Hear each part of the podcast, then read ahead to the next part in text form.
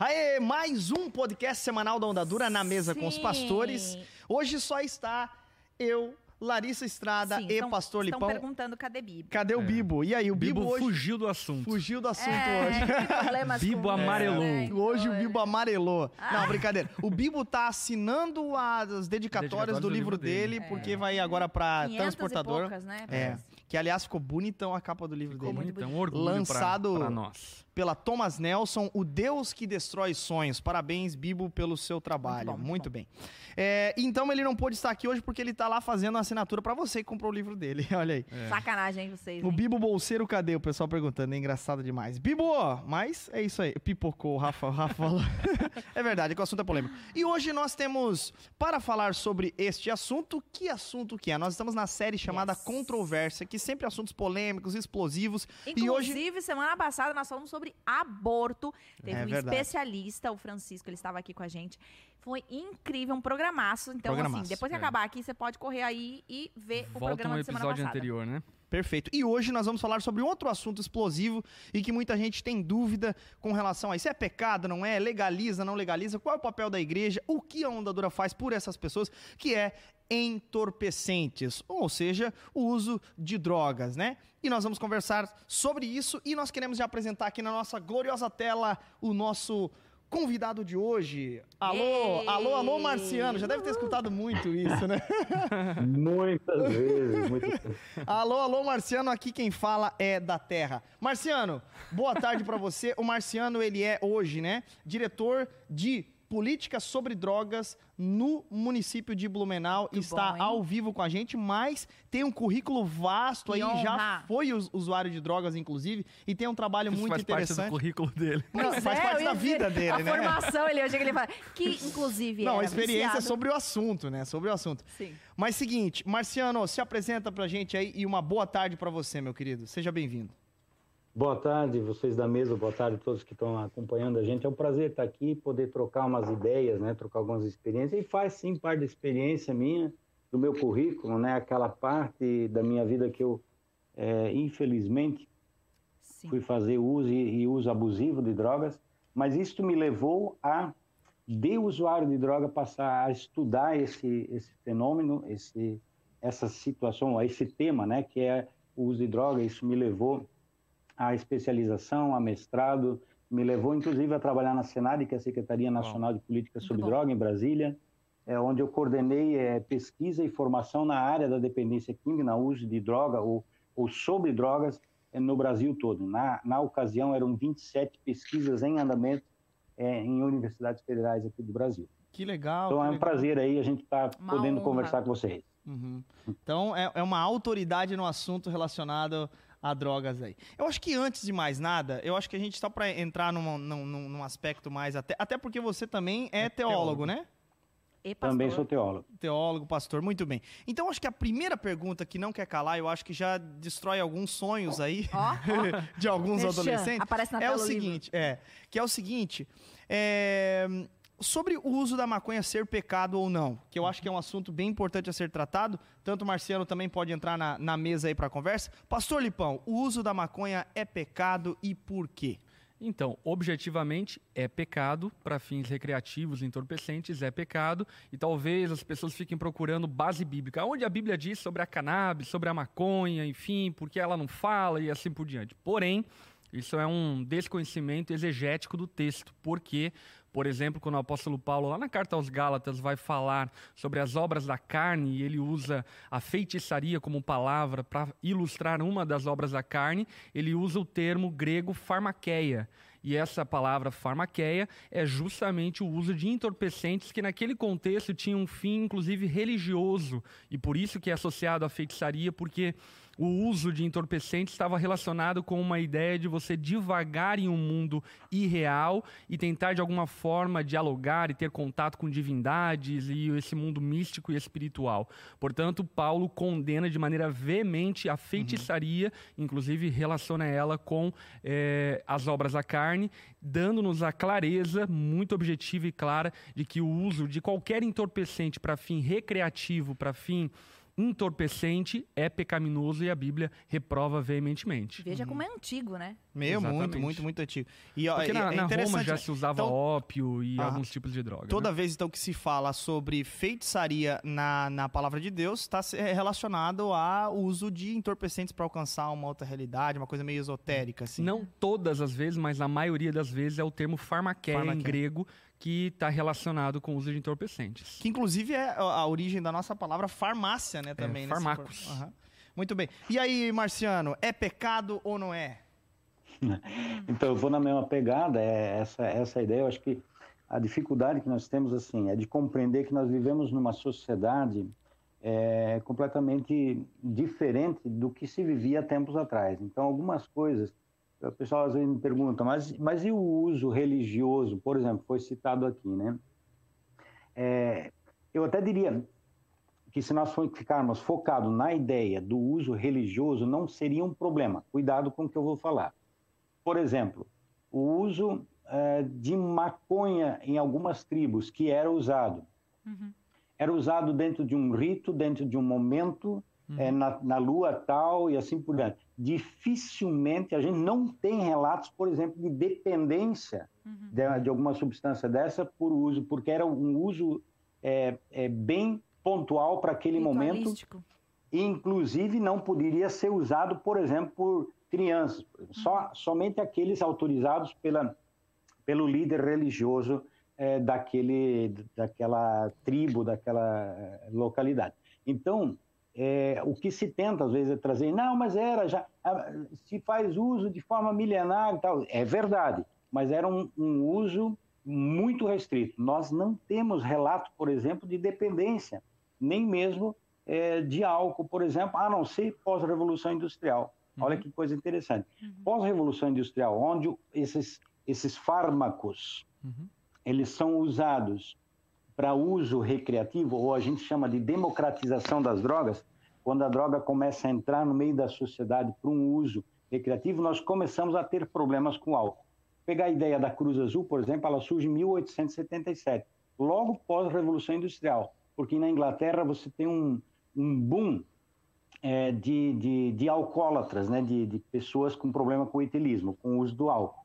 É, até porque se, se fazia álcool de forma artesanal, lá no Alambique. É, então a pessoa comprava um litro de bebida ardente, de, de álcool, né? A pessoa iria comprar o próximo litro só na próxima safra, ou seja, no outro ano.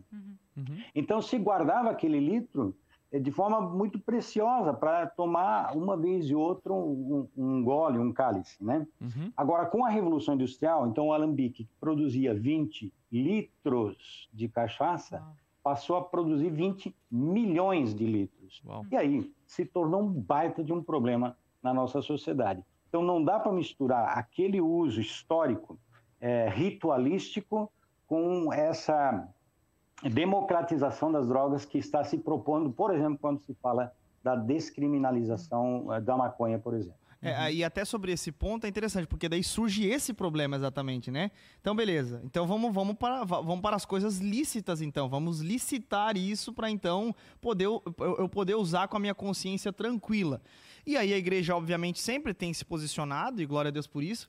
Mas é, qual é o, o- posicionamento, acho que, da- da- do pessoal da mesa aqui, o teu também, com relação aí, então, à descriminalização? Porque eu já vi cristãos defendendo a descriminalização em nome de não a- acontecer o comércio e o patrocínio Uhum. O e assim por diante. Regularizar, porque daí acaba com o tráfico. E um- aí, será que isso é, é- é- tem sucesso? É isso? até engraçado um pouquinho do que a gente falou até no tema do aborto, né? É, vamos facilitar, vamos arrumar a casa, porque daí a gente faz de forma assim legal, Uhum. Legal. aberta, né? Vamos Menos vítimas. Vamos cuidar, né, das pessoas e tal. E será que isso de fato é, seria real? É, vem, vem, né? vem, vem, às vezes disfarçado de um discurso até bonito É. e enfim, né?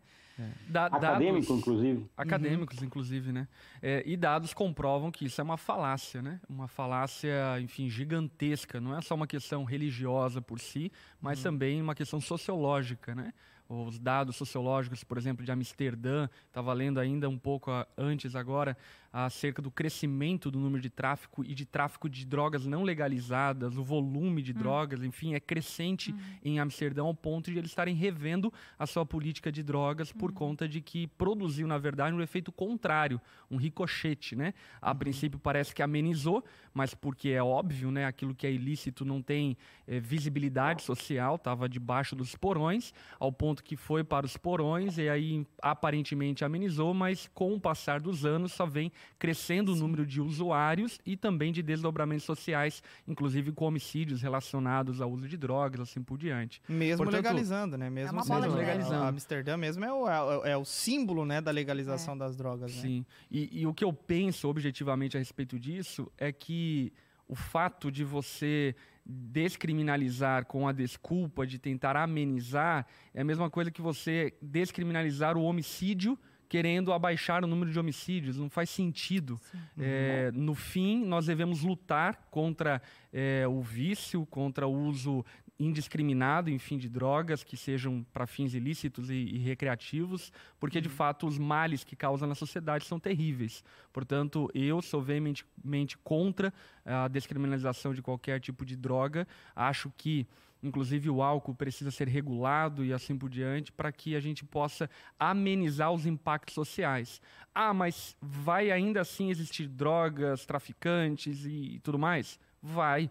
E sem sombra de dúvida, se descriminalizarmos, eles só mudam de ramo, só mudam de tipo de droga, é... e enfim, o problema continua sendo o mesmo, né? Uhum. Até inclusive eu estou assistindo Narcos no México, né? E é muito curioso ver essa dinâmica é, do Narcos, porque demonstra isso de maneira muito clara. Ali está mostrando a transição da maconha, que antes era o produto é, traficado pelo México, depois passou para cocaína, e aí o intercâmbio com a Colômbia, porque era mais rentável, e agora eles estão indo para drogas sintéticas, porque percebe que a lucratividade é muito maior. Portanto, o tráfico é, e a imoralidade, a ilicitude sempre vai haver, ainda que nós é, descriminalizemos o, o, uso das drogas, né? Uhum.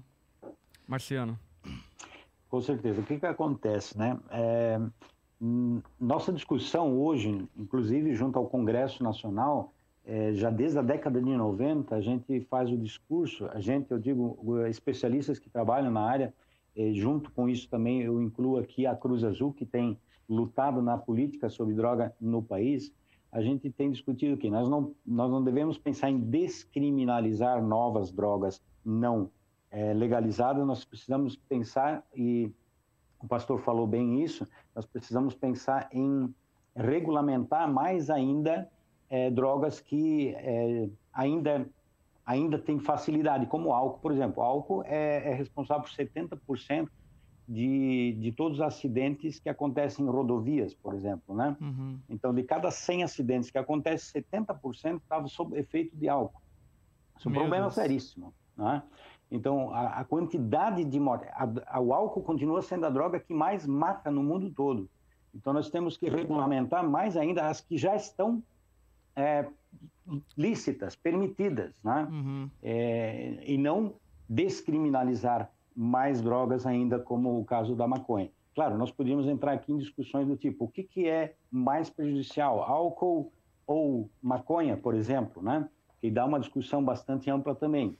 Mas, com certeza, é, descriminalizar a maconha seria um, uma desinteligência de tamanho é, imensurável, não dá nem para explicar, nem para tentar dizer. É, tem um, um, psiquiatra chamado Dr. Valentim, e ele fala o seguinte: ele é perguntado, você é a favor de liberar a maconha? E a resposta dele é sim, rápida, sim. Mas depois que ele diz o sim, mas, mas, nenhum adolescente jovem até 25 anos deveria ter acesso. Olha só que coisa. Por quê? É, foi feita uma pesquisa na Suécia uma pesquisa chamada pesquisação, que é uma pesquisa em ação que está acontecendo. Uhum. E ela constatou o quê? Que um adolescente, se ele tiver acesso a um cigarro de maconha por semana, esse adolescente aumenta 310% as chances de desenvolver esquizofrenia. Nossa. Caramba! Um por 310, semana. Um por semana. Uau. Caramba, Pesquisação cara. é, é uma pesquisa que começou na década de 60 acompanhando famílias. Então, acompanha famílias que têm criança, criança se torna adolescente e vão acompanhando. E nessa pesquisa eles provam isso, quer dizer, o adolescente que teve acesso à maconha, ele teve 310% cha- eh, mais chance de desenvolver esquizofrenia do que aquele que não usou. Agora, o adulto que faz uso de maconha, adulto entenda-se aqui há, há mais de 25 anos de idade. É interessante, porque para a lei é 18 anos, mas quando a gente fala de, de biologia, que a gente fala de, de, de ser humano, o ser humano ele só é adulto após, após os 25 anos de idade, onde o lóbulo frontal dele está completamente amadurecido. Né? Quantos anos você tem, Geise? 25. Olha, Geise. Olha, Acabou de formar o lóbulo Que central, isso, olha aí. Parabéns. Já sou um adulto a partir de agora. Bom, É. E é interessante isso, porque na Bíblia nós vamos ter relatos, por exemplo, de a pessoa que transportava a Arca da Aliança pelo deserto tinha que ter mais de 25 anos de Olha. idade. Interessante. Parece que eles já sabiam de algumas coisas Hum, na época. É. bom. né? Então, é, é, tá aí, é um problemão, né? É, quer dizer, então, que o adulto pode usar maconha? Olha, qualquer substância que a gente coloca para dentro do corpo, que altera a nossa percepção de mundo, é, eu teria dificuldade de dizer que a gente deve legalizar isso ou descriminalizar. Agora, uso farmacológico médico, bem, aí nós estamos falando de outra coisa. Que é né? para solucionar um problema, né? É, é Isso. cientificamente Isso. comprovado, né?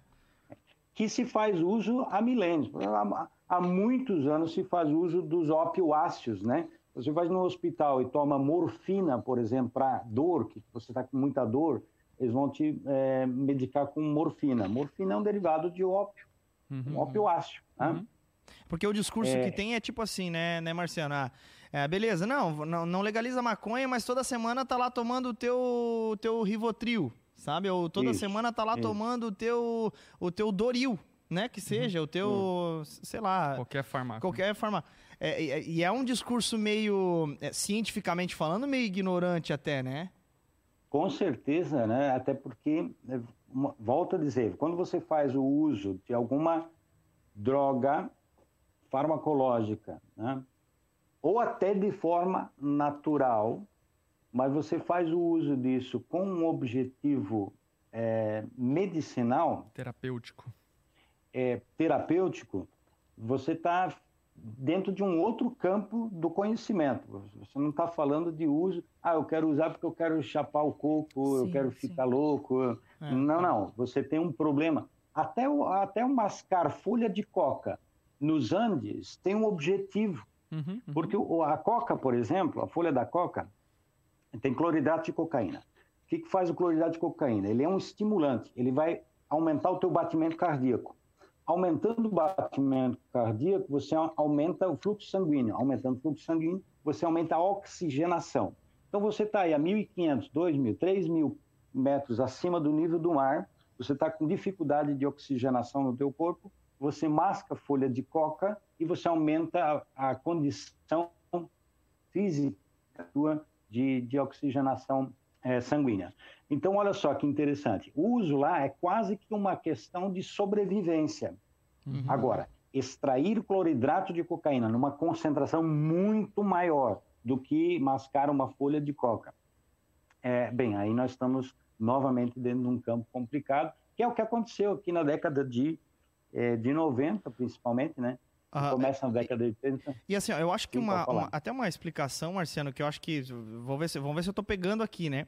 Mas quando se trata de uso medicinal, primeiro é aprovado e regularizado é, e prescrito por um profissional para repor de certa maneira algo que está faltando.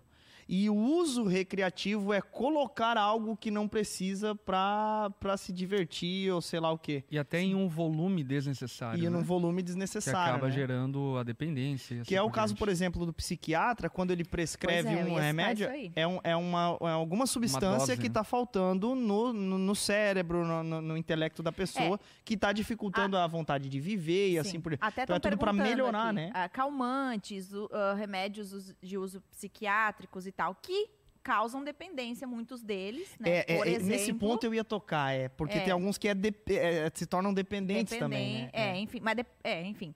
E estão perguntando aqui, né, se entra nessa categoria. Claro, aí, né, o Marciano já deu uma, uma aula aí, mas nesse sentido, assim, né, se calmantes, então, seria errado usar, porque de alguma forma isso, meu dia não tá bom, Uhum. eu preciso disso pra descansar, pra estar melhor, para, por exemplo, remédios antidepressivos, remédios ah, que, que ajudam nos sintomas, por exemplo, de TPM para mulheres, Ansiolíticos. ansiolíticos, enfim, que no fim das contas, e muitos deles você não tem prescrição médica. Você vai no, no, na farmácia e fala, ó, eu preciso de um remédio para ficar melhor, porque eu tô precisando de calmante, enfim, meu dia tá muito estressado e tal.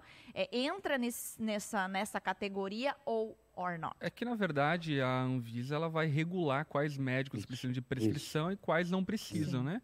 Alguns não Isso. são nocivos ao organismo de maneira tão acentuada quanto outros. Uhum. E aqueles que precisam de Isso. prescrição precisam. É, nós estamos as tarjas, né? Tarja É. preta, tarja vermelha. E é, é a, a partir daí que, que vai se, inclusive, prescrever. O médico, por exemplo, ah, clínico geral, ele nem pode prescrever um tarja preta que precisa ser prescrito por um psiquiatra, Ah, por exemplo, entendi. que estudou nessa, nessa área. Né? É. Uhum. Ah, É claro, existe, existe uma, um tráfico de, de, de, de, de remédios. É, sim, isso existe, né? Uhum. infelizmente, que é ilegal, porque todo remédio deve ser prescrito por um profissional, por um médico. Olha, Exatamente porque ele vai controlar, né? Ele vai, ele vai marcar A o dosagem. retorno. É Isso. É, Tá bom, tá, né? vamos tentar tirar, vamos diminuir e assim por diante, né? Agora, é pecado, por exemplo, fazer uso de um fármaco? Ah, é, bem, eu tenho uma compreensão é, bíblica, teológica sobre Deus e, e, e sobre o ser humano. Vamos lá, papai fez todas as coisas Uhum. todas as coisas. Foi ele que fez as sinapses neuronais. Uhum. Nas sinapses neuronais que nós produzimos endorfina, endorfina, serotonina, drogas naturais que nós temos no nosso corpo, Uhum. Né? E como eu estou usando um óculos, porque os meus olhos, meu globo ocular, ele está com uma dificuldade, e eu preciso colocar o óculos para que eu volte a ter uma visão Uhum. É melhor, que eu consiga enxergar. Ora, qualquer parte do meu corpo pode necessitar de algum auxílio, alguma ajuda. Uhum. Os neurotransmissores não são diferentes. Uhum. São órgãos do nosso corpo que podem, por algum motivo, eh, deixar de produzir a quantidade ideal de, de dopamina, por exemplo, e a pessoa entrar em depressão. E onde ele vai usar um fármaco que vai ajudá-lo a produzir novamente a substância necessária para que ele volte a ter uma, uma vida com qualidade. Uhum. Agora, isto precisa ser acompanhado por um profissional da área. Caso contrário, pode se tornar uma dependência química ou, ou psicológica, onde a pessoa diz, eu não consigo ficar sem esse Uhum. remédio. Sim, Já foram feitos vários testes, por exemplo, com, com remédios com efeito placebo, olha só. onde a pessoa, o médico, então, não, tudo bem, você não consegue ficar sem, então prescreve, mas na verdade, e, e são, claro, estudos científicos, na verdade a pessoa está levando para casa um comprimido com farinha, por exemplo, não vai ter efeito nenhum. Olha E a pessoa toma e se sente bem. Então, não é uma necessidade química, mas sim psicologicamente ele se tornou dependente daquela substância. Muito. Caramba. E eu acho que um outro ponto que é interessante nós abordarmos, porque daí entra já numa questão mais filosófica, sobre a liberdade do indivíduo, né? Porque muitos falam a respeito da legalização das drogas, defendendo a ideia da liberdade do indivíduo. Tipo, se eu quero causar mal a mim, eu tenho liberdade de causar mal a mim. Enfim, acho que é um bom ponto para a gente tocar. O que você pensa sobre isso, Marciano? Bem, é, eu eu penso agora, é delicado, que nós pensamos também como Estado. Hoje eu sou um servidor público, né? Uhum. E aí eh, se questiona muito isso hoje, né? Onde é que o Estado, por exemplo, pode intervir Sim. na privacidade, né, da pessoa? E, e certa vez eu ouvi uma explicação que eu achei fantástica, inclusive foi uma entrevista no Jô Soares, isso, onde tinha um especialista falando na área e ele falava, por exemplo, da internação compulsória, involuntária, né? Sim. A pessoa vai ser internada mesmo contra a vontade dela. E, e ele usa um exemplo que eu achei fantástico. Ele disse o seguinte: se, é, o bombeiro chega no, na cena de um acidente, onde ele encontra a pessoa dentro de um, das ferragens de um carro, todo preso dentro do carro. Ele não pergunta se a pessoa quer sair de lá. Sim. Ele simplesmente começa a cortar o carro e vai tirar essa pessoa lá de dentro. Uhum. Uhum. Uma pessoa que está presa à dependência química é, é muito parecido com o exemplo que, que eu citei. Ele está tão preso dentro daquilo que ele não tem mais condições De de raciocinar de forma autônoma. Uhum. Então ele precisa, o Estado precisa intervir, inclusive isso já é lei, né? é, é lei de que a internação involuntária ela pode acontecer. O que nós não temos ainda, por exemplo, são esses tratamentos pagos pelo SUS, muito pouco no Brasil todo. Então, pro, problemão. Quem tem dinheiro consegue esse Sim. de tratamento. Eu tive acesso a várias pessoas, por exemplo, que foram internadas involuntariamente e eles agradecem. Por exemplo, não tínhamos condições Olha de raciocinar, né? E, e semanas depois de estar internada involuntariamente, o tratamento passou a ser voluntário, porque a pessoa então começa a raciocinar novamente. Chega a E entender, sobriedade. eu preciso. Ótimo, isso mesmo. Muito bom. Interessante. O, o- o- tem pergunta do pessoal aí? Vamos, vamos ver as perguntas do pessoal de casa, então, pra gente daí vai partir para um outro ponto, que aí é mais do ponto de vista do, do- do papel e responsabilidade da igreja em tudo Ok. isso. É, o Luca Schin- Schneider, não sei se é Schneider. Schneider, é com E. É, fumo em pouca quantidade. É pecado? Alguns credos permite. É, algum- algumas, Então, algumas é- pessoas... tá- Entra exatamente em tudo aquilo que a gente está abordando aqui, né? O uso indiscriminado, não regulado, para não fins medicinais, ainda mais dentro de um contexto social onde a droga não está relacionada com uma religião, com uma cultura específica, é, torna-se, obviamente, pecado. Olha só, a Tatiana Barros disse: esse assunto é demais. Fui usuária com 9 anos. Meu Deus, Olha. meu Deus, meu Deus. E é- essa questão é interessante, né? Olha, eu uso, mas eu uso em pouca quantidade, ou seja, eu sou usuário, né? Uhum. É, enfim. E aí, Marciano, como é que, como é que, que funciona? Até mesmo você já foi usuário de drogas e pode também falar a respeito hum, com propriedade. O pastor Lipão também, né, foi usuário de droga por muito tempo. Como é que, como é que é pra você essa questão aí, Marciano? Então, é, todas as pessoas que se tornam dependentes químicos não começam com muito. Todos começaram com pouco. Todos. Hum. Né? Ah, vou só fumar um baseado. Ah, só uma baga. Só a baga do meu primo lá que estava fumando. Não sei se estão entendendo o que é baga, mas a pontinha Sim, do sim. cigarro da maconha. Né? Então, ah, só. Mas eh, todos começam assim. Né? E, então, nós temos uma classificação que é uso de droga, abuso de droga e dependente de droga. Uhum. Essa, essa é a classificação. Então, todos começam usando. Quantidade? Não sei. Alguns que usam vão abusar. Alguns que abusam vão se tornar dependentes dessa substância. Existem pessoas que vão usar e não se tornar dependente? Existe. Agora, por que, que eu vou correr o risco de estar eh, consumindo algo que vai me prejudicar? Né? Essa, essa pergunta. Onde, volto agora a falar da palavra, né, da, do evangelho, do papai nos fez de forma tão fantástica e maravilhosa, nós conseguimos liberar a endorfina com outras formas, por exemplo, fazendo uma corrida, pra- praticando um esporte, eh, fazendo música, né? Então, por que, que eu vou ter que botar uma substância para dentro do meu corpo para sentir prazer? Sendo que eu tenho tanta coisa. Esses dias eu falava com, uma, levei um rapaz que eu estou acompanhando, discipulando ele, usuário de cocaína, inclusive de Joinville, está morando aqui em Blumenau e já há seis anos que a gente está discipulando ele. Esses dias nós estávamos na praia de Zimbros, por exemplo, sentado numa pedra e dando pão para os baiacu. E era uma sexta-feira à tarde. Não sei se estão entendendo o que eu estou falando. Alguns vão estar entendendo. É. E, e de repente ele olhou para mim e disse: Marciano, olha que negócio doido, cara.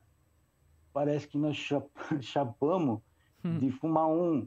E não era, nós estávamos ali curtindo Hum. a maravilhosa criação do Pai. Criação. Olha que negócio doido. Quer chapar o coco? Dá uma olhada que Deus fez. o que é o ser humano, bom. cara. Muito bom. Ao invés de fumar maconha, sobe o mirante aqui, cara. Olha a Baía da Cara, Babitonga, maravilhosa.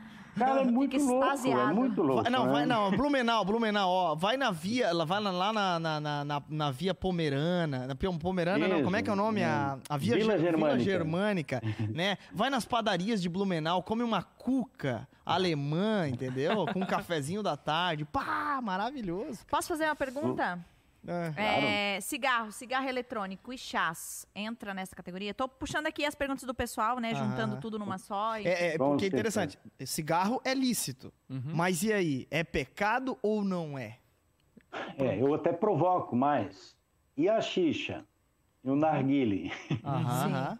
É. Boa, boa. Pois é, é, acho que está relacionado com essa questão da dependência, né? Até muitos cristãos usam a, a imagem, por exemplo, de um grande ícone, de um irmão muito precioso da história do cristianismo, que é o Spurgeon. Falam, ah, Spurgeon usava cachimbo. Cachimbo. É, então a gente pode usar Sim. cachimbo e assim por diante. E ignoram o contexto cultural, social e até de ignorância de um tempo de, de, de, de- Isso. que Spurgeon vivia, para todo o conhecimento que a gente tem, por exemplo, do uso de cachimbo, do uso de cigarro e assim por diante nos nossos dias. Não tem como comparar o conhecimento que a gente tem dos efeitos do cigarro que nós temos hoje, o conhecimento disso, daquilo que tínhamos há 50, há 60, há 80 anos atrás. Portanto, à luz do nosso tempo, usar cigarro de maneira indiscriminada, como dependência, é loucura, não é só pecado, mas é, é besteira, não faz sentido. Assim também como eu creio que vai passar o tempo e nós vamos perceber, por exemplo, que o uso indiscriminado de açúcar é algo extremamente danoso ao corpo e provavelmente daqui 80, 100 anos a gente vai estar tratando o açúcar como algo pecaminoso por É. conta do conhecimento que a gente passou a adquirir dos efeitos que o açúcar tem no organismo humano. Portanto, a gente não pode fazer uma leitura é, do nosso tempo é, comparando de maneira, digamos assim, é, paralela ao tempo passado, ao tempo, enfim. é, Não, e outro continente, outros- né, cara? out- Outra realidade cultural e É, assim por diante. Portanto, é, respondendo objetivamente, falando né, a pergunta: cigarro é pecado e assim por diante, a dependência é pecaminosa. É, ferir o seu corpo é pecaminoso, é, ferir aquilo que Deus te deu como sagrado, que é o nosso corpo, é algo que ofende ao Criador, portanto, sim, eu entendo como algo sendo pecaminoso. Marciano? Todo mundo- Concordo, concordo, né? Porque o que que acontece? É, é, é, o pastor citou 80 anos, eu, eu até diria que já se pesquisa, por exemplo, é, a dificuldade que é o açúcar dentro do corpo da pessoa. Existe um, eu fui apresentar um trabalho meu num, num, numa feira de ciência, onde tinha um pessoal do Equador que estudou quatro pós, quatro pós brancos, que é farinha, e o problema é que é a farinha de trigo no organismo da pessoa, né, por causa do glúten principalmente, é, o açúcar, o sal e a cocaína. Então, os quatro pós brancos que mais matam no mundo todo, né? O, a- o açúcar, a, a dependência que a gente tem do açúcar, ela nos neurotransmissores é muito parecida, muito idêntica ao que, por exemplo, da reação da, da cocaína. Mas muito interessante. Nossa, Claro que ela não vai te dar aquela sensação é, de, de, tirar do lugar, de né? estar acelerado, por exemplo, que é o que acontece com a cocaína, mas o açúcar ele ele ele te traz, um- ele te dá uma dependência Não é, grande. não é alucinógeno, né? Não é não é alucinante. Agora, por exemplo, eu eu tô e isso assusta. É, quando eu falo isso nas palestras por aí, o pessoal diz, nossa, ah, mas é que eu sou marciano, então tem que ficar bem é, é, é, claro isso, né? É, Eu tô há 20 anos sem beber Coca-Cola, por exemplo, né? No, Aí quando eu digo isso, nossa, A Lari tá 20 lutando anos, contra a Coca-Cola como é também. que tu sobrevive, não é? Eu tô há um, Mas eu tô é- há três meses, já tô me achando vitoriosa. Ó, parabéns, papai seja obrigada, louvado, né? obrigada. Porque é- é- é- são substâncias que fazem muito, mas muito mal para a saúde da gente, né? E é até uma questão histórica interessante também, a Coca-Cola continha cloridade de cocaína na sua fórmula é, inicial, foi depois substituída por cafeína, e aí eu já emendo que teve a pergunta, e os chás? Então, tem muitos chás que tem cafeína, tem chaína, tem... são drogas também, claro, são muito leves, né? Muito... e ninguém vai deixar de tomar, por exemplo, um mate tem cafeína, então vai deixar de tomar mate por causa disso. O Agora, café, um cafezinho, né? um Ixi. cafezinho, agora de forma eh, dosada, isso que é importante também, né? Tem Uhum. pessoas que vão desenvolver é, algum problema de saúde por tomar café, tem, e que precisa reduzir, né? Uhum. É, tanto que eu até cito também isso, muito interessante, você vai no médico hoje, está com triglicerídeo alto, colesterol alto, e em geral os médicos é, recomendam, em alguns casos até botam na receita, beber água. Hum. Olha que coisa interessante. O ser humano tendo que ser orientado a beber água. Olha, algo que devia ser lógico, óbvio, mas devido a- ao tempo que nós vivemos, essa industrialização onde se vendeu vários produtos né, na nossa, na nosso, no nosso imaginário, nós deixamos de beber a água. Né? E a água, lembra-se que é, é pH 7, que dá equilíbrio de acidez no corpo. Então, qualquer coisa que não seja água vai alterar a acidez do corpo da gente. né? E aí, então, nós podemos entrar aqui nessa questão de, bem, o que, que é pecado, o que não é pecado? Várias coisas que eu boto para dentro do meu corpo eh, são pecados que são agressão ao corpo da gente. Sim, né? então. mas, mas eu então- acho que é principalmente a dependência, né? Eu eu acho que a dizer, dependência é, é, o, pois é é, o mas maior daí- problema, né? Então, assim, vamos lá. Até perguntaram isso. Tá, eu fumo cigarro ou narguilé, sei lá, narguile, como que fala isso? Uhum. É, e o meu problema é só se eu, se eu tiver depen- dependência. Aí eu lembrei até daquela mulher lá, né? É, eu fumo há 30 anos e não sou viciada. mas então o problema não é isso, não é Ah, é fumar. Po- cara, você- vicia. Não, não tem, Tá, vicia, não, mas daí- cara. Entendeu? A gente- então a gente então É. pode. Daí, se dependência. E, e o narguilé é extremamente nocivo ao corpo. Eu tava vendo uma- algumas pesquisas, eu fiquei assustado, eu não sabia que era tão nocivo assim. É, nocivo. Tem uma questão de bactéria e a, É. Também a se fumam tudo num só?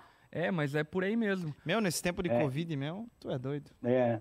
E o narguile tem um- um- uma questão que o pessoal não se dá conta, né? Quando se fala, por exemplo, tem cartazes por aí espalhados, ah, fumar é, uma rodada de narguile equivale a 100 cigarros. Aí o pessoal que está fumando diz, "Ei, isso aí é mentira, não é verdade. Calma lá, pode ser verdade sim. E deixa eu rapidamente tentar explicar isso. Existem pesquisas provando, por exemplo, que quem é o fumante passivo, que é aquele cara que não fuma o cigarro, Uhum. mas que vive no ambiente de quem fuma, Sim. esse cara tem mais chance de ter câncer do que aquele que fuma.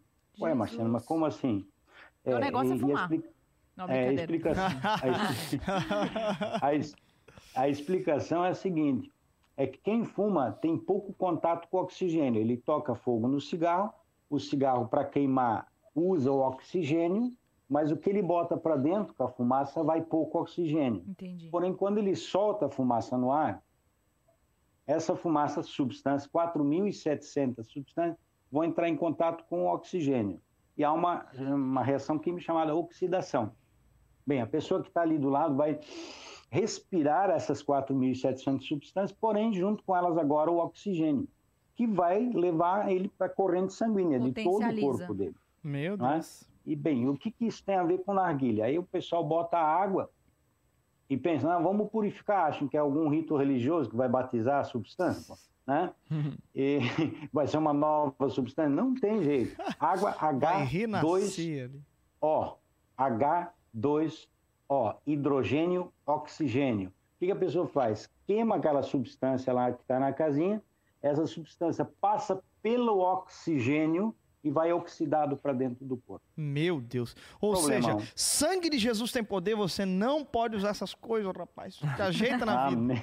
Te ajeita. Agora é o seguinte, o papel da igreja diante de tudo isso, e antes de falar do papel da igreja, para transição desse momento, eu queria chamar um vídeo do Emerson. O Emerson, ele é o responsável pelo projeto Livres da Onda. O que, que é o projeto Livres da Onda? É o projeto com dependentes químicos. Nós temos um histórico na nossa igreja de muitos jovens, eh, homens e mulheres, que tiveram problemas com as drogas e assim por diante. E nós temos dentro do nosso Ministério de Misericórdia, que é o Hope, né, o Ministério Hope, nós temos o Livres, que é justamente o foco nos dependentes químicos. Um e é um apoio, projeto muito interessante de apoio a dependentes químicos. E o líder é o Emerson, ele vai falar um pouquinho da história dele e do trabalho que é realizado de maneira prática aqui do, do, do Livres. Então solta o vídeo aí com vocês, Emerson. Olá, me chamo Emerson, sou um ex-dependente químico e faço parte da linha de frente do projeto Livres, um braço do Ministério Hope aqui da Onda. De 15 anos, eu e minha esposa fomos escravos do vício, né, da dependência química, principalmente da cocaína e das bebidas, é, levando quase que uma destruição total da nossa família. E Há uns quatro anos e meio atrás eu fui encontrado por Deus, né? E desde então Deus vem colocando no coração, sabe, um desejo de, de ajudar as famílias também, as, as, sabe, as pessoas que estão passando por isso, né? Fazer entender, Deus tem colocado um desejo no coração de fazer a igreja entender, os grupos entender, as famílias entender que é essa doença, né, dependência química. Isso funciona toda quinta-feira às 20 horas aqui no Espaço Shift na Onda Dura. De que maneira? Né? É um encontro né, com formato de autoajuda, com psicólogos, né, líderes né, na área espiritual, onde a gente foca principalmente a área psicológica e a área espiritual, não só a física e a química. Né? Também nós cuidamos das pessoas é, diariamente, né, é, nos grupos online e fizemos atendimentos também com os psicólogas é, individuais, né? E a nossa ideia, nosso intuito é futuramente termos uma casa de acolhimento ou uma clínica, né?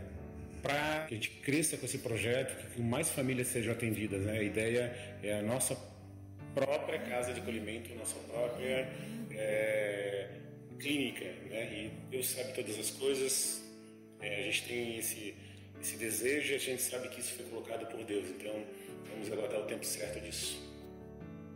Acreditamos que a igreja é uma possibilidade de esperança para essas pessoas, além do papel importante que já faz. Ter um espaço para trabalhar especificamente a dependência aumenta as chances da libertação do vício. Muito bem.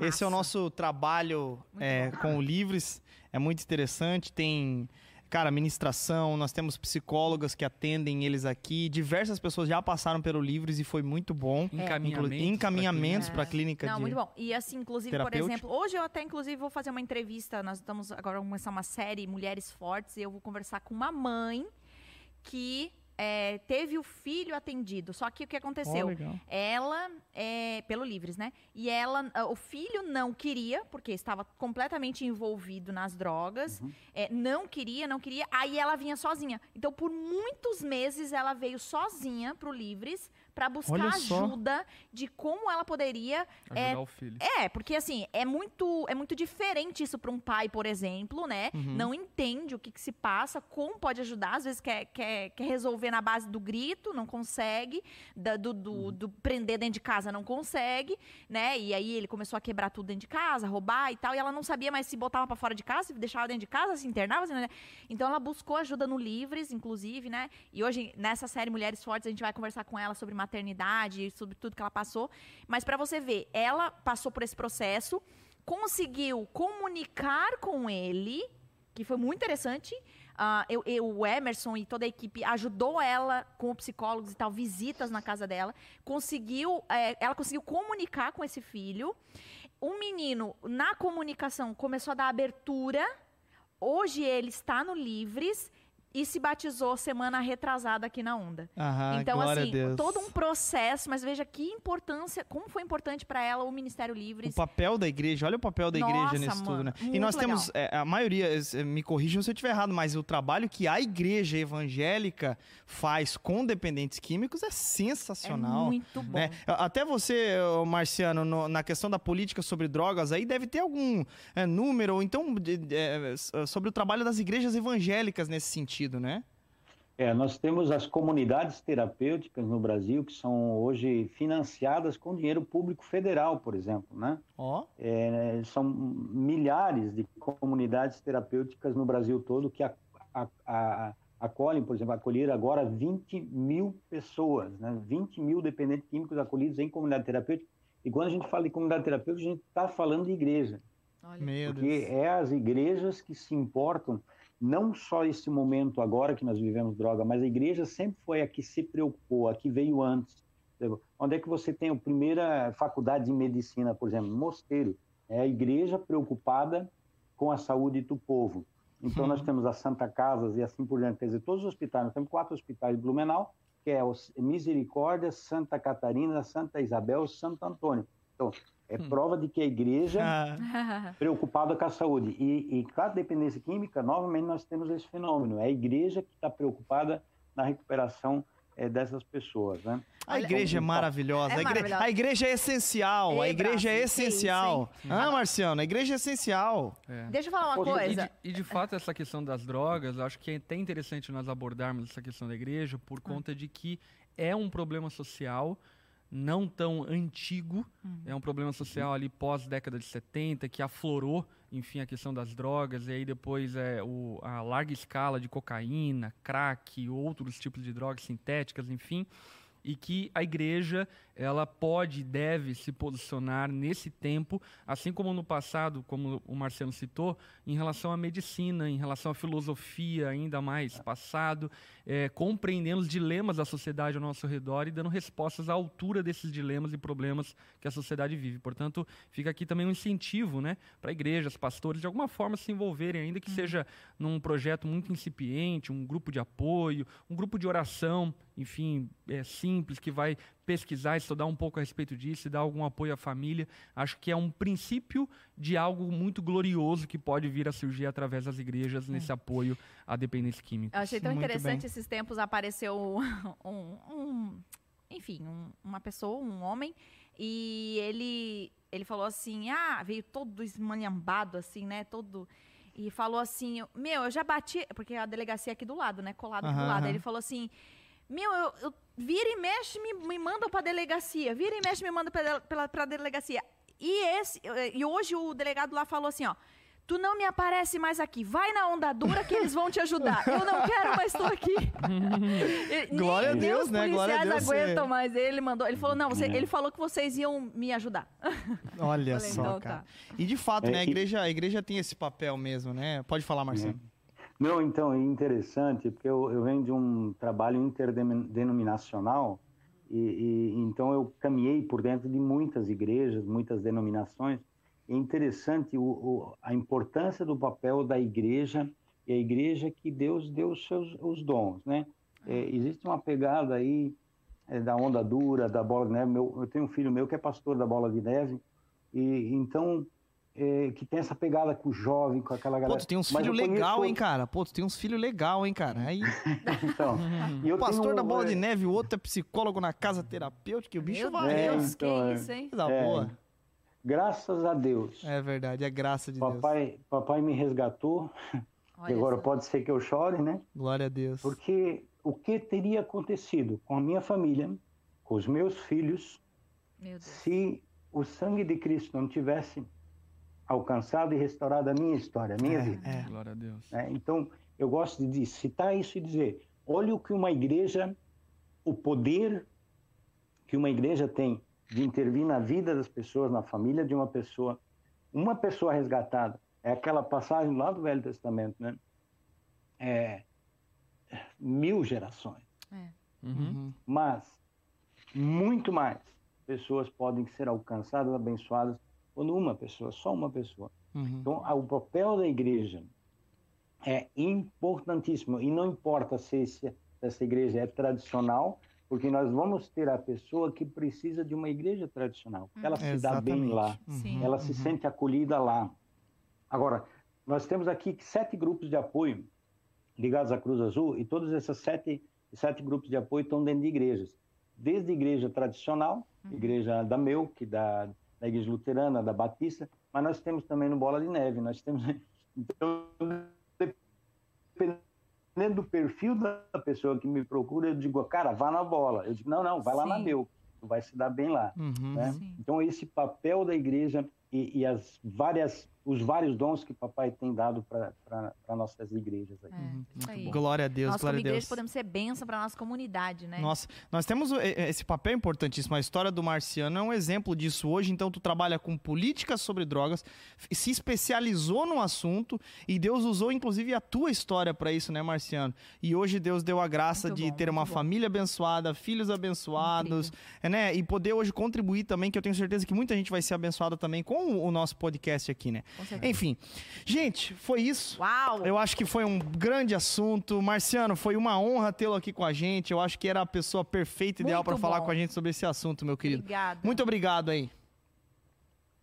Prazer é nosso aqui de tá, ter tido esse tempo com vocês. Se me permitem rapidamente ainda. Claro. É, papel da igreja. conhecereis a verdade e a verdade vos libertará. Nós temos a Perfeito. mensagem que Uhum. liberta É as pessoas. Ah. Muito bom. É, eu Obrigado, acho que pessoal. isso é bem importante até, Marciano. Poxa, tocou no, é, até puxar esse gancho do que tu tinha falado antes. É exatamente isso. Nós, não é que nós podemos por nossas forças fazer alguma coisa, mas é que nós entendemos que o preenchimento que as pessoas buscam nas drogas, Cristo é que é capaz de suprir. O preenchimento que as pessoas têm de até de uma certa idolatria, colocar outras coisas para preencher vazio, adorar e assim por diante, nós sabemos que é Cristo que resolve, né? Ele é suficiente. É isso aí. Marciano, passa suas redes sociais para nós. Marciano Tribes, você vai me encontrar com esse nome, tanto no Facebook como no, no Instagram. É, meu e-mail aí é marciano.palestras.gmail.com Muito bom. Então é mais fácil, marciano.palestras, né? E é isso aí, Jesus é o Logos, cara. Ele é o. Logos. Muito bom. Muito bom. Pastor Lipão, conselho final aí pra gente. Meu conselho é fuja das drogas, porque os malefícios que ela causa são enormes. Então, principalmente você, jovem, adolescente, enfim, não, não se arrisque a experimentar. Eu vivi dentro desse contexto, graças a Deus fui liberto. E como o Marciano falou, foi por causa da graça de Deus mesmo. Infelizmente, muitos amigos meus, enfim, muitos mesmo, enfim, estão presos, outros morreram, eh, e tudo dentro desse contexto de drogas, de curtição, de noite, de Uhum. festa. eh, então, eu diria, fuja da aparência do mal, porque certamente você vai agradecer na tua vida adulta eh, de ter fugido da aparência do mal. Eu tenho até, inclusive, um amigo meu que é apoiado pelo Livros, inclusive, que, cara, já, sei lá, é a 15ª internação dele, por aí. Enfim, vai, volta e sai, tenta e cai, levanta. E eu fico pensando, e se ele nunca tivesse experimentado maconha, se ele nunca tivesse usado crack, o que teria acontecido com a vida dele, sabe? Então, cremos no poder redentor de Cristo, cremos no poder que há na fé através da graça do Senhor. Porém, é muito importante que nós eh, façamos a nossa parte e, como pais, eduquemos, estejamos perto dos nossos filhos, entendamos a, a visibilidade a exposição que a nossa sociedade tem, tem dado às nossas crianças, aos nossos filhos a respeito das drogas e dessa forma construamos uma sociedade mais sóbria. Uhum.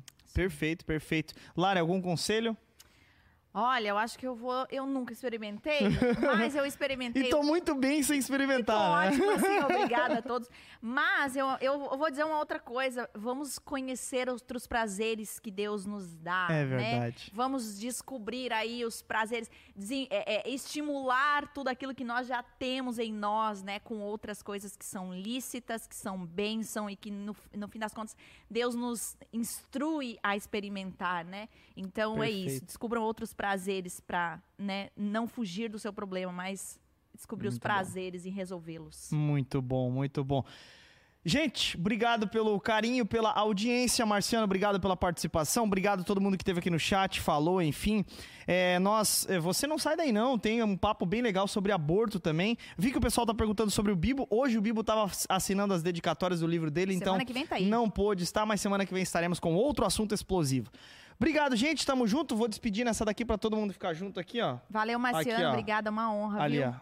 Valeu, Pra aquela câmera lá, pastor. Dá um tchau lá.